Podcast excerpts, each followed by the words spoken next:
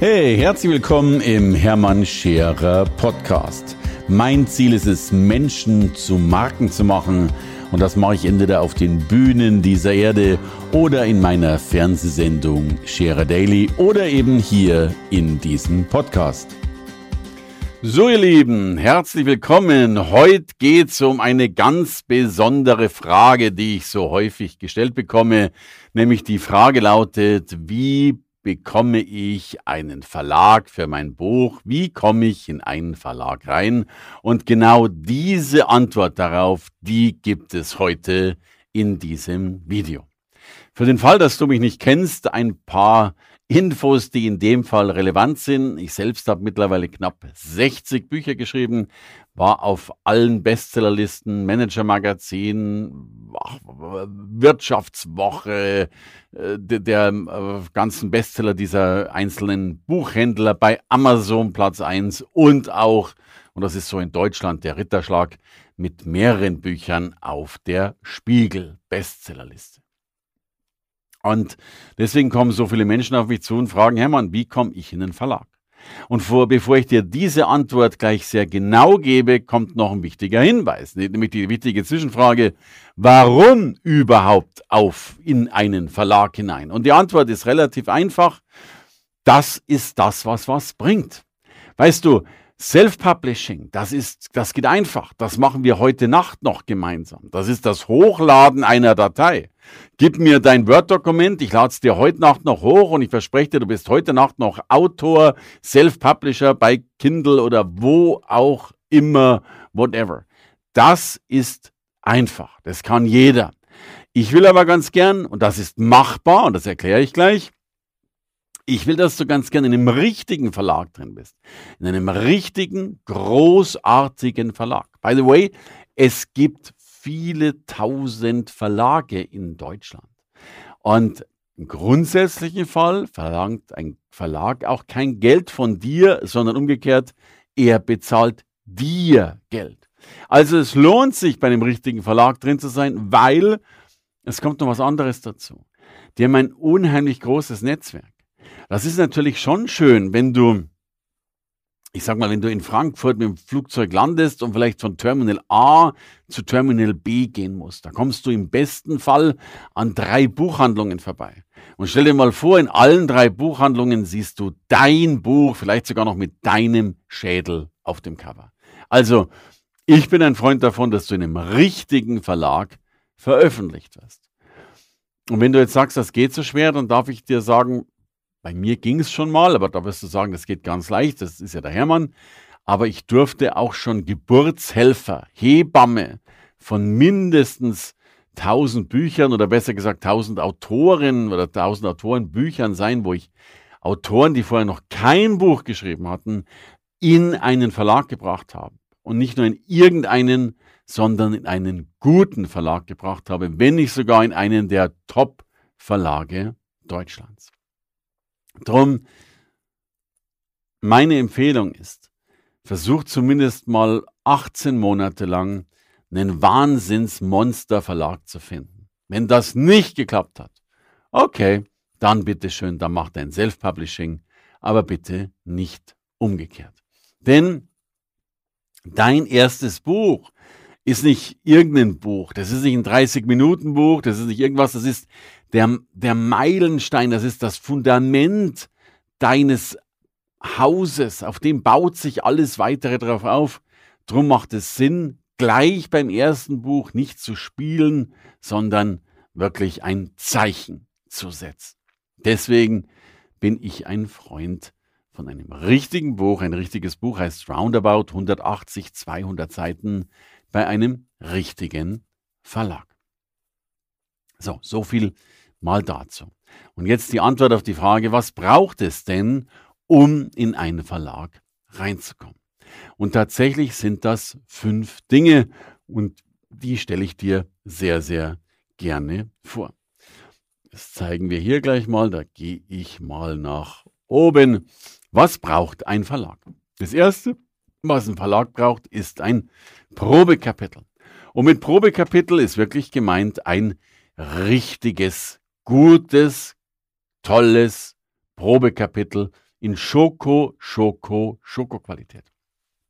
Das muss kein ganzes Buch sein, äh, kein ganzes Kapitel sein. Es reicht auch ein halbes. Aber da empfehle ich dir wirklich was Großartiges zu schreiben, was Schönes zu schreiben, nicht irgendwas da mal hinzuschicken. Es würde wahrscheinlich reichen, dass du ein halbes Kapitel schickst. Manchmal ist von Verlag zu Verlag unterschiedlich. Manche lesen auch nur ein, zwei Seiten, aber die dürfen eben super sein.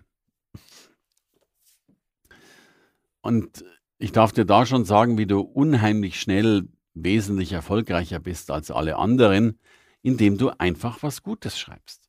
Gut würde bei mir schon beginnen mit rechtschreibfehlerfrei. Und ich will dir das erzählen. Ich bin früher ganz oft gefragt worden von Menschen nach dem Motto, du Hermann, kannst du äh, mir nicht erklären oder mal drüber schauen, wie mein Text so ist. Und ich habe mich am früher nicht Nein sagen getraut, obwohl ich gar nicht die Zeit hatte und habe die immer gelesen. Irgendwann wurde mir das viel zu viel und dann habe ich wirklich gesagt, Mensch, ich schaffe das nicht mehr zu lesen und dann gab es halt doch so ein bisschen, magst du nicht probieren. Und dann habe ich so zum Spaß gesagt, pass auf, ich lese bis zum ersten Rechtschreibfehler.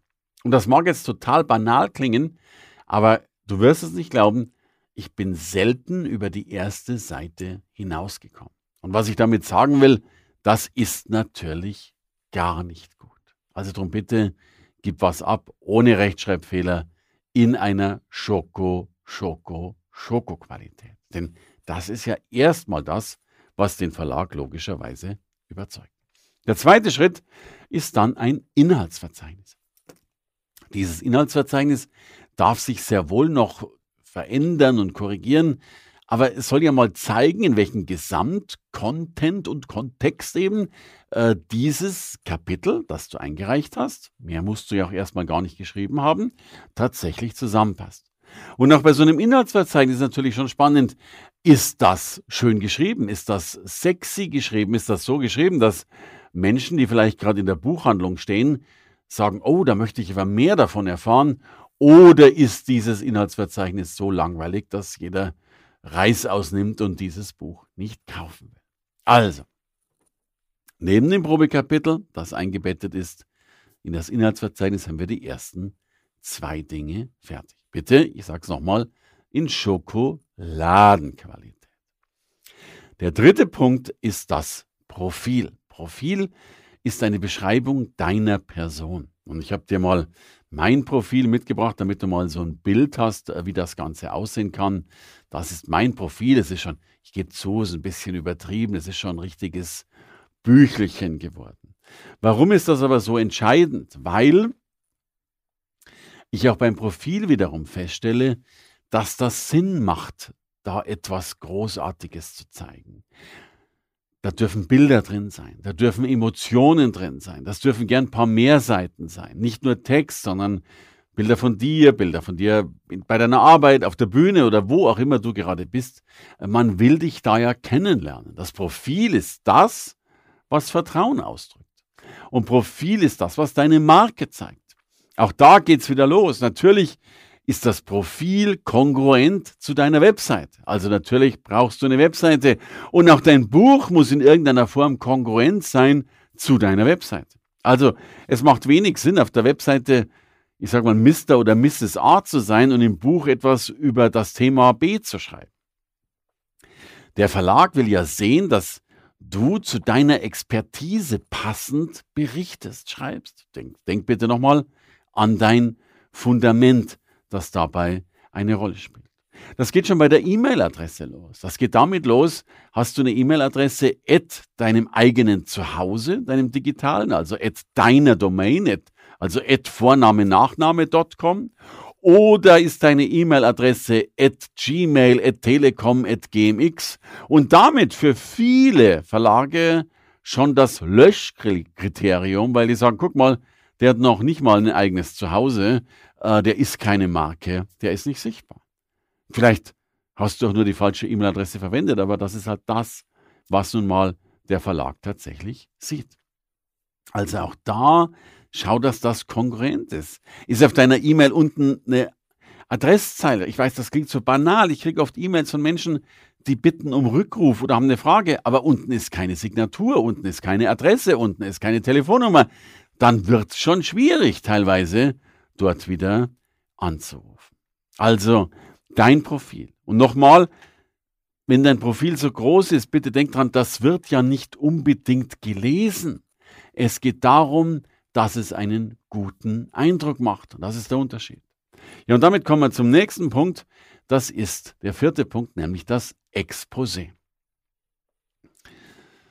Du möchtest bitte als vierten Teil ein Exposé zu deinem Buch dazulegen. Und bei den Exposés sind die Verlage relativ kritisch. Das heißt, du solltest das, viele Verlage haben das zumindest so, du solltest das Exposé verwenden, das der Verlag wiederum auf seiner Webseite zum Download zur Verfügung stellt. Da hat jeder Verlag oder viele Verlage so spezielle Wünsche und die wollen dann tatsächlich auch das verlagseigene Standardformular ausgefüllt haben oder in der Reihenfolge ausgefüllt haben. Ich darf dir ein Beispiel geben. Hier ist zum Beispiel die Checkliste für Buchexposé vom Gabal Verlag. Ein ganz, ganz großartiger Verlag in Deutschland, der sich das eben dementsprechend wünscht. Und es macht natürlich auch Sinn, dann das so abzuarbeiten. Dann bist du logischerweise auch schneller erkennbar und verwertbar für den Verlag. Zwei Grundgedanken will ich dir zum Exposé bitte mitgeben. Der eine Grundgedanke ist tatsächlich folgender. In dem Exposé wirst du fast immer die Frage gestellt bekommen, die da lautet, äh, was ist die Zielgruppe für Ihr Buch? Ich selbst bin kein großer Zielgruppenfan. Ich, ich, ich für mich sage immer, ich schreibe für alle. Und das funktioniert bei mir auch relativ gut. Der Verlag denkt aber nicht so. Auch wenn du so denkst, macht es Sinn, dem Verlag eine Zielgruppe vorzuschlagen. Das wir Menschen ticken so. Wir wollen Schubladen aufmachen und wollen da Dinge reinstecken oder eben in andere Schubladen reinstecken. Aber wir und auch Verlage wollen dich in einer Schublade drin haben. Das ist so und das kann man natürlich auch ganz gut nutzen, wenn man das weiß.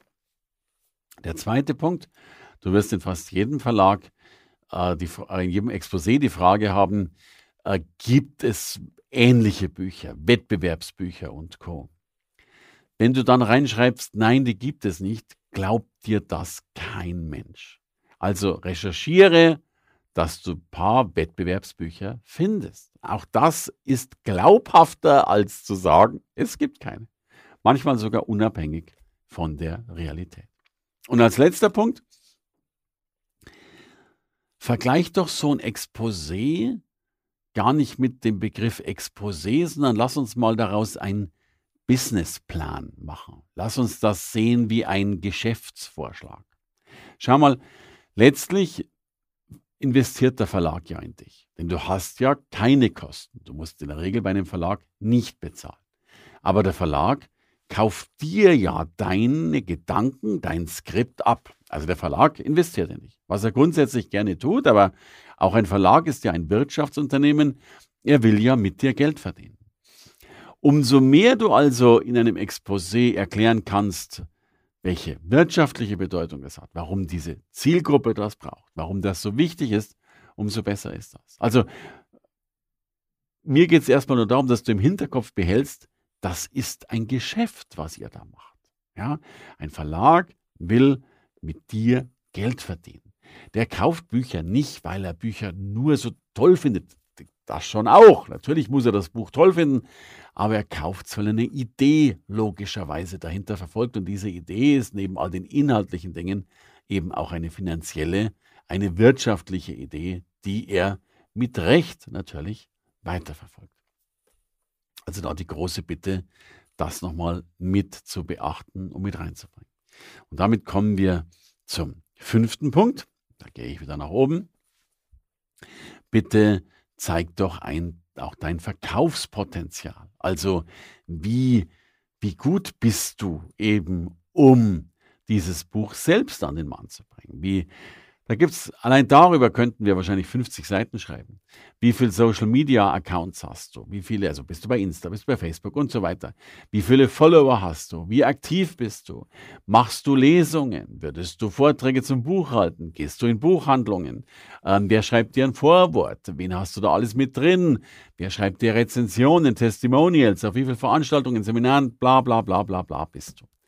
Umso potenter du als Influencer, als Verkäufer, als Marke bist, umso wertvoller bist du logischerweise auch für den Verlag. Also ganz klar, nutze auch hier die Zeit, darüber etwas zu schreiben und zu berichten. Und dabei ist mir ganz, ganz wichtig, das sind nicht so zwei, drei hingerotzte Seiten, wenn man so will. Das ist nicht so etwas, was man einfach mal schnell macht, sondern das, das, das ist ein Businessplan. Das Ganze ist ein Konstrukt.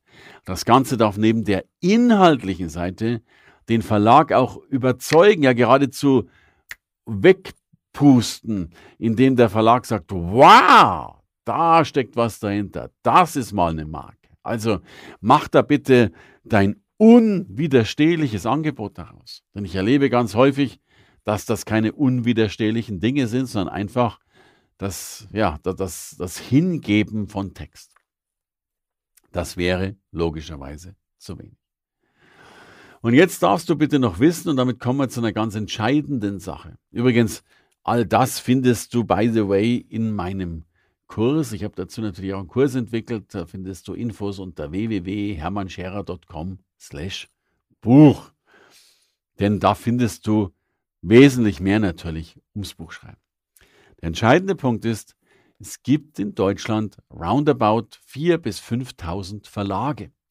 Und Verlage sind unheimlich differenziert. Also da gibt es Verlage für Kochen, für Backen, für Selbsthilfe, für Lebenshilfe, für Motorsport, für, für Christen, für Non-Christen, für Schwule, für Lesben, für I don't know, for whatever. Und das ist alles in Ordnung so. Und es geht tatsächlich darum, äh, dass du eben den Verlag findest, der zu dir passt. Also, wenn du über Glück schreibst, als Beispiel, dann glaube ich, findest du in Deutschland sicherlich 400 Verlage, die wahrscheinlich über das Glück schreiben würden. Aber natürlich wirst du mit dem Buch eine große Abfuhr bekommen, wenn du beim Kochrezepte-Verlag auftrumpfst. Außer du hast Rezepte drin, die dann eben, was weiß ich, lauten, hier kochen wir uns zum Glück. Ein großer Verleger hat mal zu mir gesagt, Hermann, 90 Prozent aller Bücher werden abgelehnt. Und mich hat gleich der Schlag getroffen, um Gottes Willen. Und er sagt, ja, sie werden abgelehnt, nicht weil das Buch schlecht ist, sondern weil es beim falschen Verlag gelandet ist. Und selbst wenn du jetzt zum Beispiel ein Thema hast, kann dieses Thema unterschiedlich angepasst werden. Ich will dir ein Bild geben. Angenommen, du bist Experte, um Teiche zu bauen, Gartenteiche. Dann gibt es sehr wahrscheinlich so ganz großartige Verlage wie Gräfe und Unzer. Die würden, das ist der größte Sachbuchverlag äh, Deutschlands, wenn nicht sogar Europas, der dann eben die Menschen ganz liebevoll von Grund auf heranführt. So nach dem Motto, hey Gartenteich, wie geht das? Das ist dann ein ganz einfacher Einstieg. Und wahrscheinlich gibt es genauso einen Do-it-yourself Special Hobby Bastler Handwerker Verlag, der auch das Buch veröffentlichen würde über Gartenteiche, aber dann in einer ganz anderen Liga, wo man schon, was weiß ich, handwerkliches Grundwissen oder Teichgrundwissen oder was auch immer in irgendeiner Form voraussetzt. Also selbst da wird unheimlich differenziert.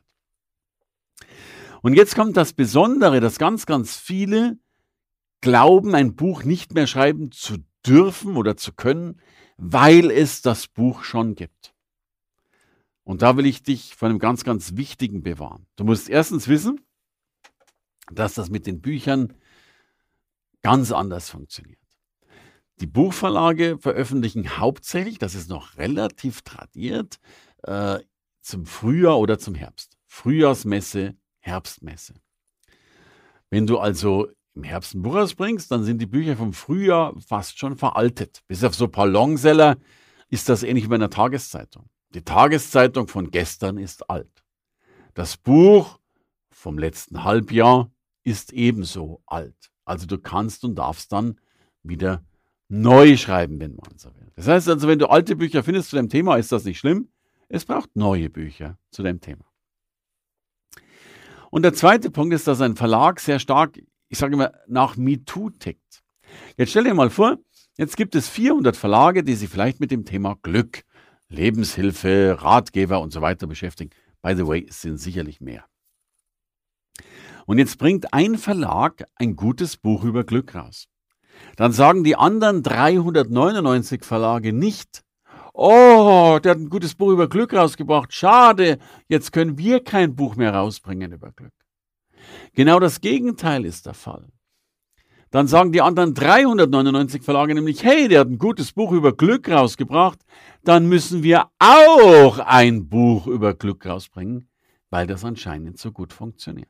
Also, die meisten Autoren denken falsch mit der Geisteshaltung, dass gibt es schon, also will mich keiner. Und die richtige Geisteshaltung wäre zu sagen, das gibt es schon, also will mich jeder. Und das ist spannend. Und selbst der eine Verlag, der jetzt so erfolgreich dieses Buch über Glück schon rausgebracht hat, selbst der wird wahrscheinlich im nächsten halben Jahr sagen, hey, Glück ist so gut gelaufen, wir brauchen ein weiteres Buch über Glück. Was ich damit sagen will, ist, dass ein Buch was ganz, ganz Sensationelles ist.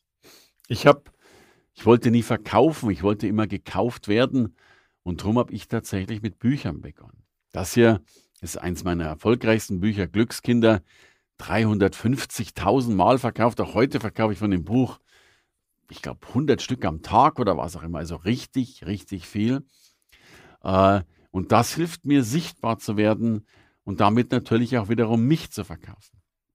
So kannst du mit einem Buch im besten Fall durch das Buch Geld verdienen.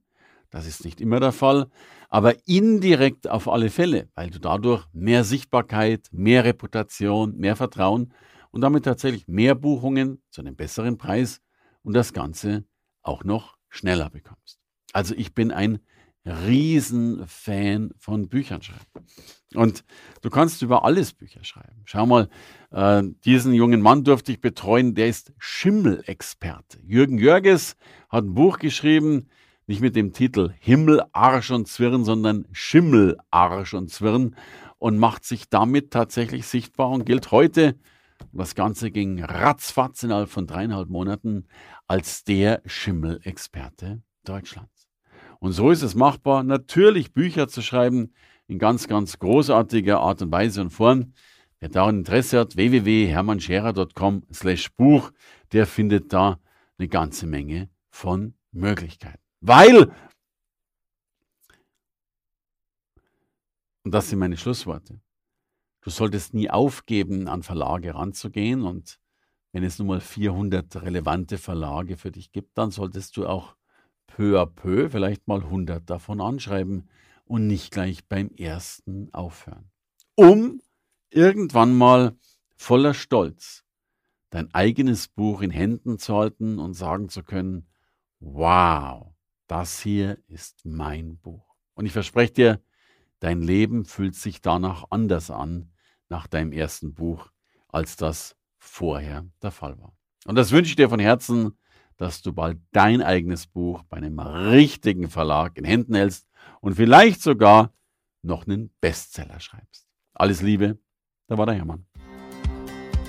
Hey, danke fürs Reinhören in den Hermann Scherer Podcast. Mehr Infos gibt es für dich unter www.hermannscherer.com slash bonus. Und ich sage erstmal Danke fürs Zuhören.